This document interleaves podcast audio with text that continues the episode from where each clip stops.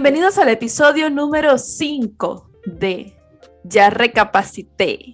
Bye. Yo soy Daniret Rocha y me puedes conseguir en Instagram como arroba Daniret Rocha. Y aquí en este podcast, como siempre, me estarán acompañando Dayana Joiro y Handry Flores. Búscalas en Instagram como arroba Daya Joiro y arroba Handry Flores. Bienvenidas, chicas. Hola, chicas. Amigos, recuerden que también nos pueden seguir a través de nuestro Instagram, arroba ya recapacité y también estamos disponibles en todas las plataformas de audio, así que también pueden seguirnos por allí. El día de hoy, en este episodio número 5, oh my god, 5, ya llegamos al número 5, tenemos un episodio súper especial porque vamos a hablar y vamos a recapacitar sobre vivir solos. Ese momento en el que en el argot popular se diría abandonar el nido. Dejamos nuestro hogar para comenzar una nueva vida por nuestra parte, de manera independiente, bien sea porque te casaste, bien sea porque eh, empezaste a estudiar en otra ciudad. Bueno, hay miles de motivaciones, chicas. Hablemos de las motivaciones para decidir vivir solo para arrancar este episodio número 5. ¿Qué les digo? Hay varias, varias maneras. En mi caso, pues porque yo me casé, entonces me fui de mi casa. Pero hay otras formas, por lo menos Dani, tú tienes otro caso diferente al mío, ¿sí? Ah, sí, bueno, yo por lo menos decidí mudarme no solamente de casa, sino de país completo. y, y la verdad que, a ver, no lo hice porque estaba cansada de estar en casa, no lo hice porque quería huir, tampoco lo hice por nada súper extravagante, simplemente pues quise viajar, de hecho yo vine a España, fue de vacaciones, pero al final decidí quedarme, dije, bueno, vamos a probar, me voy a quedar un tiempo más y a ver qué pasa. Y pues mira, genial, eh, no estaba preparada para vivir sola porque primero no sabía cocinar, de hecho no me gustaba ni siquiera mi comida. Aprendí porque tenía que aprender al principio, bueno, yo salía, compraba, gastaba mucho dinero en comida para no tener que cocinar yo, pero luego dije, no, aquí hay que aprender, porque es que si no, me, me, voy a quedar sin dinero, no voy a poder ahorrar, no voy a poder hacer nada. No. La ruina. sí, entonces allí llega la responsabilidad de, bueno, vamos a, a prepararnos nuestra propia comida. Y así empecé.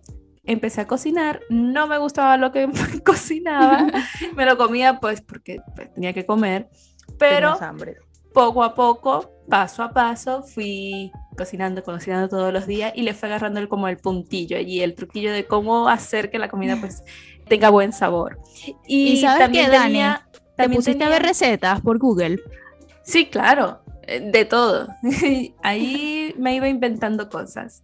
Y lo bueno es que tenía varias amigas aquí, entonces yo lo que hacía era que cocinaba, pero como no me gustaba cocinar para mí sola, era como, qué fastidio para cocinar para mí, que me quede como sea. Pero entonces yo agarraba, cocinaba, hacía además y, y venía y compartía. Oye, chica, mira lo que cociné hoy. Entonces le llevaba la comida y tal. y así ellas conocieron eh, tu el antes, el antes y el después. Era como, mm, ¿qué es esto? y después, ah, mira, vas mejorando. Ah, okay, Saben que eh, yo les decía lo de, Daniela decía algo muy importante y es que ella no sabía cocinar y es precisamente creo que una de las cosas que no hacemos antes de tomar la decisión de irnos de nuestra casa y es prepararnos totalmente. A veces se toma esa decisión como que bueno, ya llegó mi momento y voy a vivir sola, pero no te preguntas esas cosas de, ok, ¿quién va a cocinar para mí? ¿Voy a cocinar yo? No sé cocinar, voy a hacer un curso o qué, o aprendo en la práctica, pero sí, como ustedes decían, hay muchas motivaciones por ejemplo, la gente que se casó, la gente que se fue a vivir porque no le gustaban las reglas de sus padres. Chicas, en sus casas, digan la verdad, ¿había muchas reglas o no? En la mía sí muchísimas reglas, muchísimas, muchísimas. Bueno, de las cuales no es que no me gustaran todas, porque creo que gracias a esas reglas soy la persona que soy, ¿no? Gracias a cómo ellos me guiaban y me ponían los límites, como que no se puede llegar a tal hora porque te quedas afuera, acá no se puede hacer fiesta, acá no vienen amigos y muchas, muchas más. Inclusive acá no se puede tener novio, pero como te digo, gracias a esas reglas fueron las que me llevaron a ser la persona que soy hoy en día. Entonces, me gustó al principio pero maduré, recapacité y me gustaron sus reglas. Y las voy a aplicar con mis hijos. Aquí no se llega tarde. Dani, ¿en tu casa había muchas reglas? Sí, claro. Pero era, mis padres son bastante flexibles, porque por ejemplo, hay muchas reglas, por ejemplo, eh, hay que llegar temprano, ok, se llega temprano, pero bueno, si eh, vas a llegar tarde, avisa con tiempo para no estar preocupados, día qué hora vas a llegar para estar pendiente de la puerta, abrirte la puerta, todos esos detalles que son importantes de los papás, ¿no? Que siempre están allí atentos. Y a mis padres sí les gustaba que llevara amigas y amigos a casa, porque ellos decían, bueno, yo prefiero que vengan a que tú salgas por allí y nosotros no sepamos dónde estás ni con quién. Pues invita. Entonces yo siempre invitaba a todos mis amigos a, a, casa, a la piscina, a, ustedes siempre estaban allí, vamos a tomarnos fotos, vamos a hacer una fiesta, vamos y hacíamos mil cosas en casa.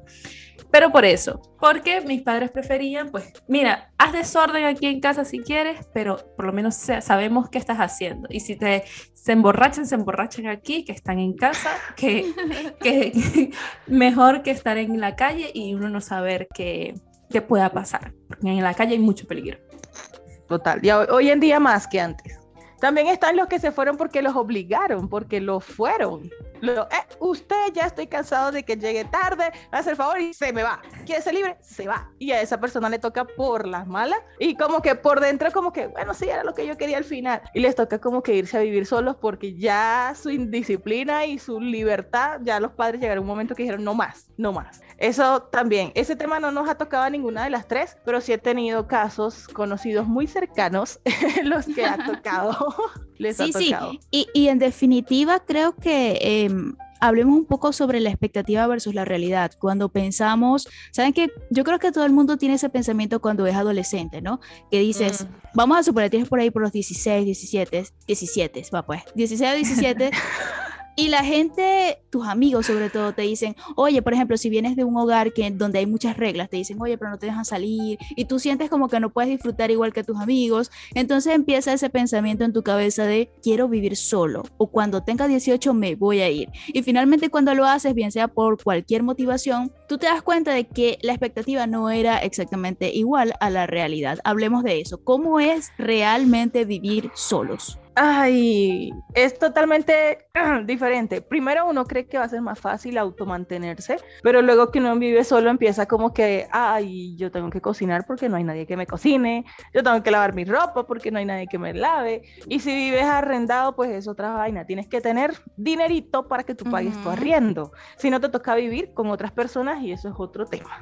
Es otra cosa que, que es, fuerte, es fuerte. fuerte. Y sí, en general cambia nuestra visión de las cosas y de la vida, ¿no? O sea, en general vivir solos cambia nuestra visión. Por ejemplo, nos empezamos a hacer más responsables, como tú dices, porque, por ejemplo, no es que me puedo quedar en mi casa viendo Netflix todos los días, porque tengo que trabajar, tengo que producir dinero para poder pagar mi alquiler, porque generalmente nos vamos alquilados al principio, ¿no? Después es que comienzan esos pequeños logros de me compré mi casa y eso, ¿no? Pero al principio siempre vivimos arrendados. Entonces, pagar el alquiler implica que tú tengas que ser súper responsable de que no te puedes quedar sin trabajo. Porque no puedes llamar a tu mamá y decirle, mami, me votaron, eh, pásame 200 dólares para, para el alquiler. No se puede hacer eso, ¿no? Sí, hay gente que lo hace. Sí, hay, y hay gente, amigos, no hagan eso, sean responsables, desarrollen su responsabilidad. No está bien, porque si ya tú estás viviendo solo es porque ya tienes la capacidad de hacer ese tipo de cosas, ¿no? Está terrible que llames a tu mamá o a tu papá para que te resuelvan. Eso por una parte. Y por otra parte,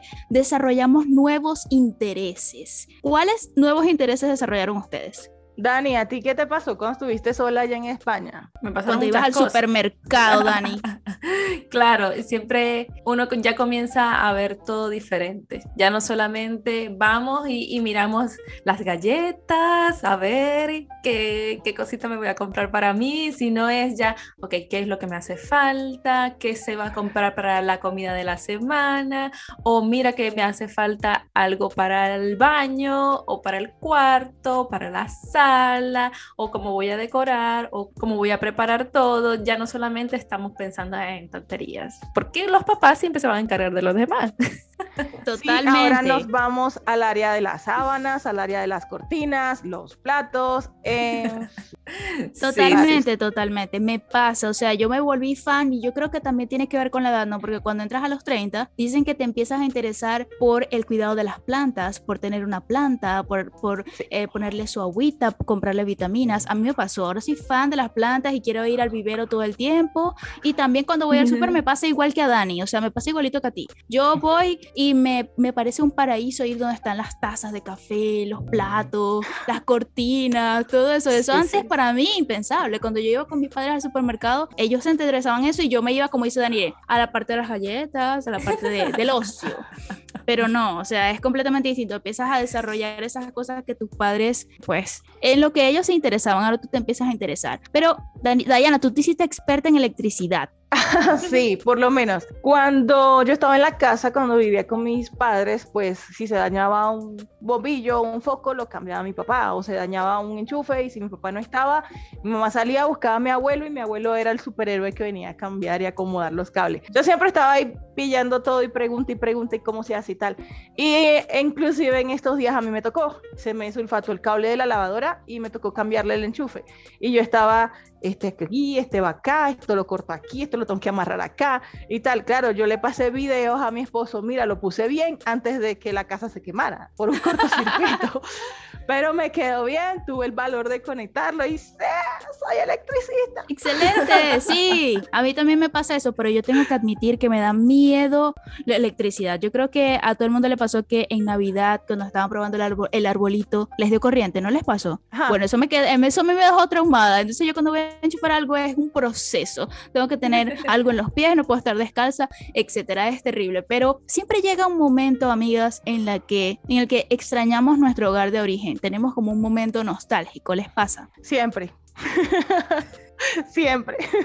Por lo menos yo que tengo dos niños, extraño a mi mamá muchísimo. Quisiera que viviera al lado y, mami, te los dejo. Pero no. Siempre, siempre, porque por lo menos cuando yo vivía en la casa, yo llegaba del trabajo y mi mamá me tenía la cena hecha, me tenía empacado el almuerzo del día siguiente. O sea, mi cama estaba tendida, los fines de semana yo lavaba mi ropa, pero mi mamá estaba pendiente de recogerla. O sea, ¿cómo te explico? Ahora no. Entonces, ahora me hace falta esa ayuda por parte de mi mamá y también me hace falta su compañía, su apoyo, sobre todo cuando yo estaba enferma, mi mamá era mi superhéroe. O sea, yo embarazada yo me fui, yo, me casé y me fui. Y embarazada, en los últimos meses de mi embarazo, en el último mes, me tocó volver a la casa de mi mamá, o sea, me mudé, porque necesitaba alguien que me cuidara porque tenía eh, bastante avanzada. Entonces me quedé con mi mamá y yo no hacía absolutamente nada. Cuando mi hijo nació, que fue por cesárea, cuando mi hijo hacía, ¡eh! Yo que tenía la cuna al lado, mi mamá llegaba primero del otro cuarto que yo. Entonces, acá me pasó lo contrario. Acá en Colombia yo tuve mi segundo bebé también por cesárea y tuve completamente sola. O sea, ya mi, mi hijo hacía, eh", y yo, mami, ¿dónde estás? mami. Pero, a mí me pasó, Dayana, que mm, mi padre siempre me preparaba el café en la mañana antes de irse al trabajo. Entonces, por ejemplo, a eso de las seis y media de la mañana, él llegaba con una tacita de café a mi cuarto, para mí especialmente, porque era la que estaba eh, despierta a esa hora porque me tenía que ir a trabajar. Incluso los sábados y domingos, cuando no iba trabajar, también él, desarrolló ese hábito de llevarme café a la habitación temprano y para mí eso siempre me ha marcado, siempre ha sido muy significativo. Y cada vez que yo preparo café en las mañanas, me acuerdo de ese momento, siempre tengo como un momento nostálgico, digo, ay, me gustaría eh, compartir este café con mi papá o hacer diferente, ya que no que él me lo traiga, sino yo llevárselo a él. Pero bueno, aparte de que vivimos, yo, yo vivo sola, eh, aparte de eso, eh, pues estamos en pandemia y no puedo hacerlo, pero siempre tenemos ese momento nostálgico. Y, y ahora que mencionaste, Dayana, el tema de la enfermedad. Vivir la enfermedad solos es un tema, mm. es realmente un momento, un choque con la realidad. ¿Cómo lo vivieron ustedes? Sí, bueno, eh, hablando de la parte de que extrañamos de casa, pues igual, en las mañanas siempre eh, por lo menos mi padre siempre estaba con su cafecito y el desayuno, que era como que uno se despertaba con el olor del desayuno y salía, ya tenía todo listo, bueno, toma. Y siempre lo hacen con, con mucho cariño, no como por, por obligación, sino que como que le, les gusta pues atender a sus hijas. Y pues eso es una de las cosas que eh, también puedo extrañar. Y en la parte de la, de la salud, ah, pasar un momento de enfermedad o, de dolor es complicado, porque yo por lo menos enfermedad no, pero eh, lo que más me dolió fue cuando me saqué una cordal que se me inflamó muchísimo y era como... Oh ok, el médico me dice, bueno, no puedes cocinar, no puedes hacer nada, trata de estar calmada, tal, y yo, entonces, ¿y quién me cocina? entonces, claro, era terrible, fue terrible, fue como, ay, yo quiero a mami, porque claro, eh, cuando uno está enfermo también te dan como, bueno, toma esta sopita, eh, mira, eh, no te muevas, quédate tranquila, te van y te compran jugo y, todo eso. Entonces era... Te consienten. Allí fue cuando yo dije, wow, qué complicado. Bueno, pero por lo menos ya sé que para la próxima cordal voy a tener todo preparado. La comida del día 1, 2, 3, 4, no voy a trabajar, no voy a hacer nada y me voy a dedicar a estar acostada. Así fue. La vez que me tocó sacarme la siguiente cordal, no lo hice de esa manera, pero lo hice. Dije, bueno, eh, llamé a mi pareja, oye, mira, ¿qué te parece si te voy a visitar este fin de semana? Que me voy a sacar la cordal. Entonces, así fue. Me saqué la otra cordal y listo. Agarré de una vez, me vine de viaje y todavía ahí con la anestesia para calmar. Pero resulta que no fue nada parecido, o sea, no me dolió ni el primer día. Y yo, o sea, yo me fui de viaje y todo porque iba a ser un dolor terrible y no me dolió ni el primer día. Pero bueno, viví por esa experiencia que no me gustó mucho. Y, eh, y conversando con mi madre un día me dice, ay, te duele mucho, ay, yo te quiero cuidar. y yo, mm". Y tu lagrimita, regrésate, regrésate. Sí. Bueno, cuando, cuando a mí me dio el COVID, eh, me pasó algo muy también significativo para mí y es que mi papá, bueno, mi mamá me preparó una sopa y me la envió con mi papá y en ese momento había un problema aquí porque era semana radical y no había nada, no había transporte, no había nada. Entonces a mi papá le, le tocó y tampoco podías, eh, es decir, los carros prohibidos. Y mi papá le tocó venirse a pie de su casa a la mía eh, con una ollita en la mano con la sopa preparada. Y yo dije, ¿cómo una persona puede hacer una demostración de amor de ese nivel? O sea, y, la humildad, ¿no? De venirse con su ollita, con la sopa, fue tan significativo y yo nunca me voy a olvidar de eso.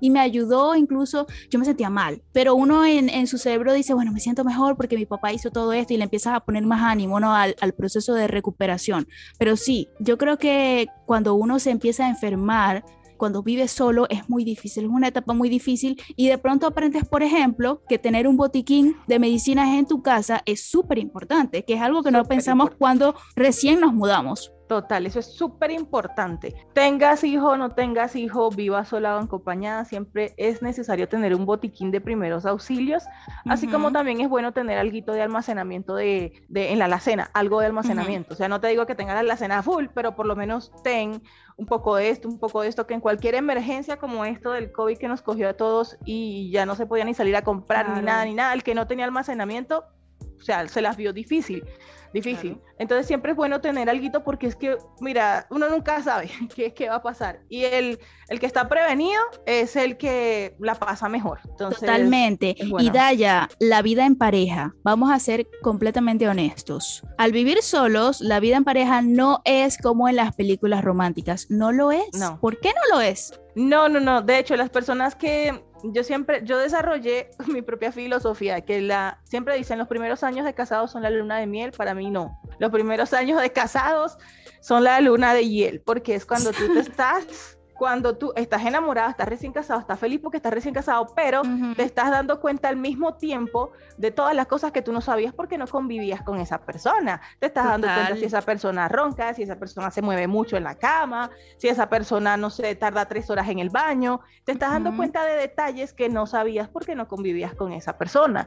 Entonces, esa es la, etapa en la que uno más tolerancia y amor tiene que desarrollar para que la relación pueda continuar. Porque que por esta razón es que tres meses de casado y divorciado, dos años de casado, divorciado porque ya no se aguantaron. Por eso es importante convivir con la persona primero y después casarse. Sí, eso es algo que dicen y a mí se me hace, yo nunca lo he experimentado, pero se me hace lógico la idea de convivir primero con una persona antes de casarte, porque claro, tú te casas, el, el, el, casarse es como un contrato, ¿no? Legalmente. Y tú mm. te pones en este proceso con una persona que tú conoces hasta cierto punto, porque como dice Dayana, cuando tú vives con una persona no es lo mismo porque es una persona que ya tiene hábitos que son completamente distintos. Por ejemplo, si a él le gusta acostarse tarde y a ti te gusta acostarte temprano, va a haber un choque si duermen en la misma habitación.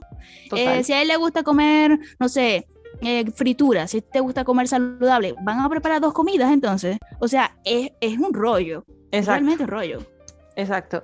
Y aparte de, de, ese rollo de entre las comidas y esto, está el orden, si tú eres una persona organizada y es muy relajado, o viceversa, el hombre que es súper estricto y organizado y la mujer súper relajada. Entonces siempre van a tener esos roces, ¿no? Entonces, está bien que convivas, pero si nos ponemos a ver, ay, yo tengo un novio, me fui, conviví con este novio seis meses, no me gustó, entonces, ¿cuánto, ¿con cuántos vas a convivir al año? sí, también ahí, está pasando un camión, lo siento.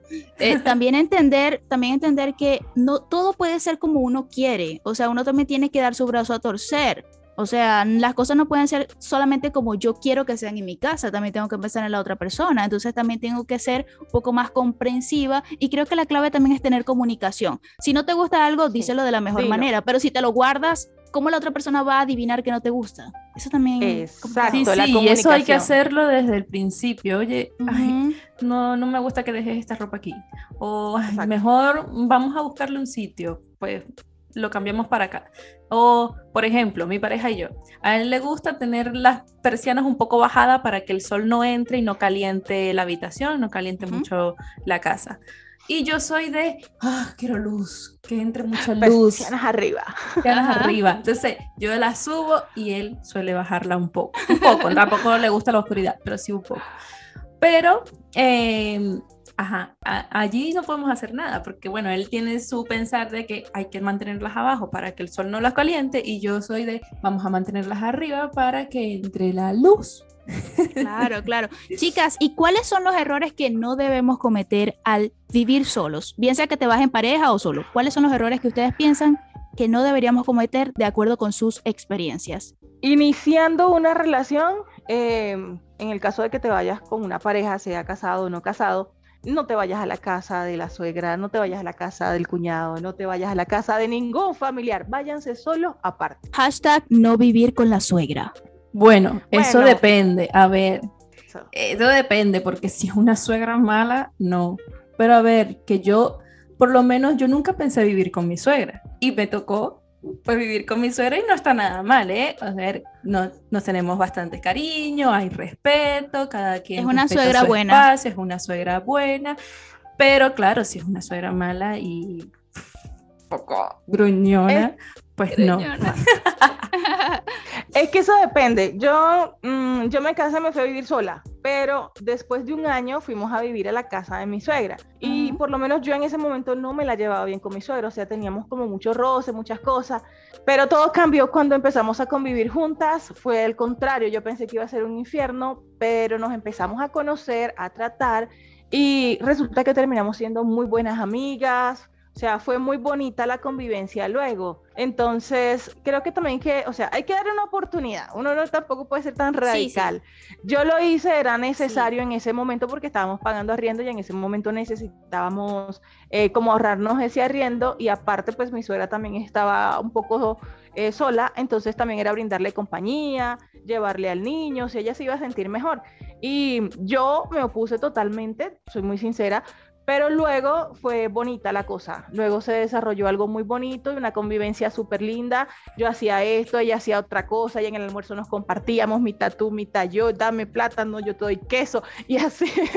fue muy bonito, fue muy bonito de verdad. Entonces, ya después, bueno, nos regresamos acá a, nos vinimos, perdón, a Colombia y bueno, de, es otro tema porque acá también tocó compartir arriendo a casa con familiares y no familiares, por el hecho de poder tener un arriendo más económico, entre comillas, ¿no? Lo barato siempre sale caro, pero toca, tocó así y también es otro tema distinto, o sea, no, tampoco lo recomiendo. No hay como vivir eso, solo. Eso, a ver, si hay que compartir casa, pues vivir un tiempo con la suegra, no pasa nada, pero siempre tener pues esa visión de tu, tu propio espacio, tu hogar, Sí. em, eso, eso es importante, ¿no? Ya tenerlo pues como en mente esa visión. Y, mm, y Handri, ¿a ti te ha tocado Sí. vivir con tu suegra? ¿Te No, gustaría? a mí- No, no me gustaría. Y no es personal, y no es personal, porque además yo no tengo como una suegra directa. Mi pareja, la, la mamá de mi pareja murió cuando él era muy pequeño, entonces tengo como, no sé cómo llamarle, son como mis suegras, pero no son como mi suegra, suegra, porque son sus tías, ¿no?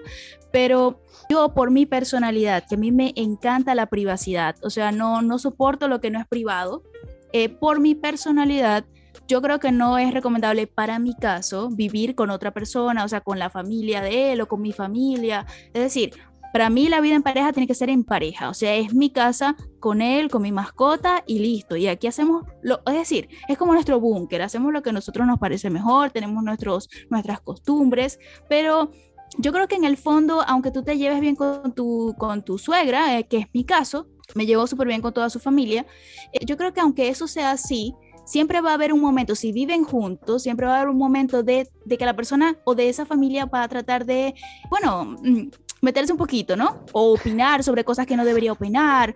Yo creo que eso siempre va a pasar porque es natural. Entonces yo para evitar todo eso preferiría que no, que no pase. Entonces, bueno, chicas, creo que al final la, la gran reflexión de esto es que eh, vivir solos conlleva mucha responsabilidad que debemos desarrollar y que la familia es la familia. ¿Ustedes qué opinan?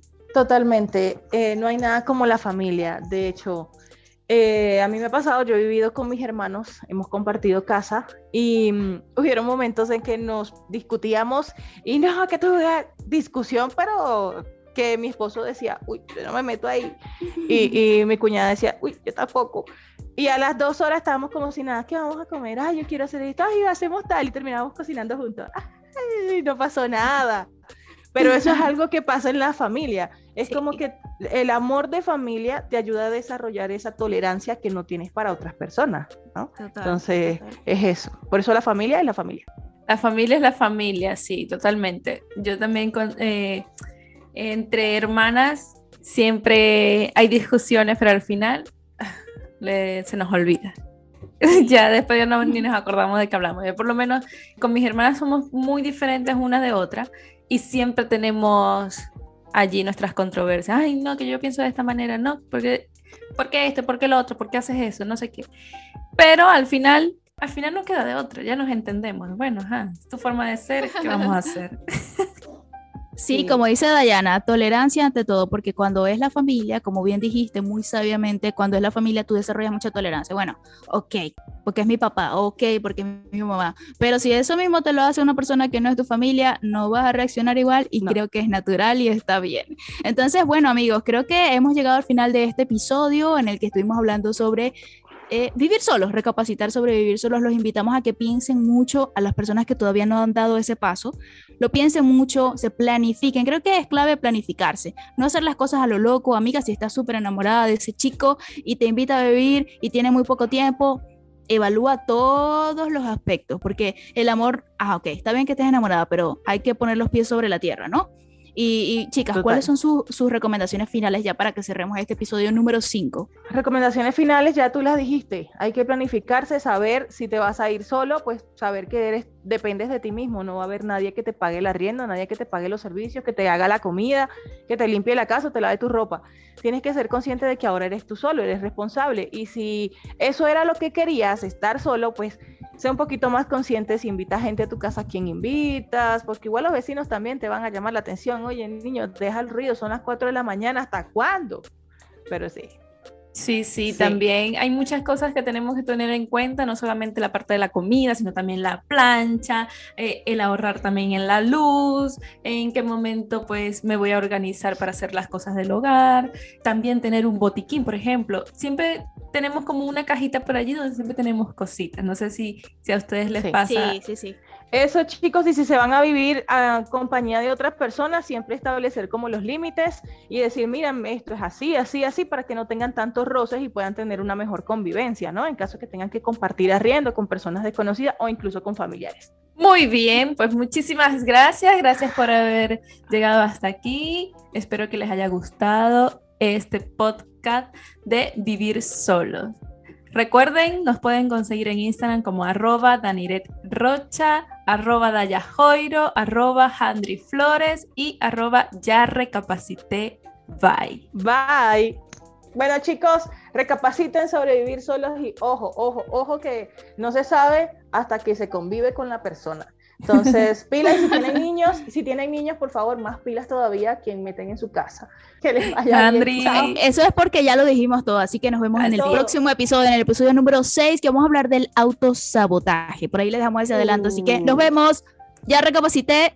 Bye.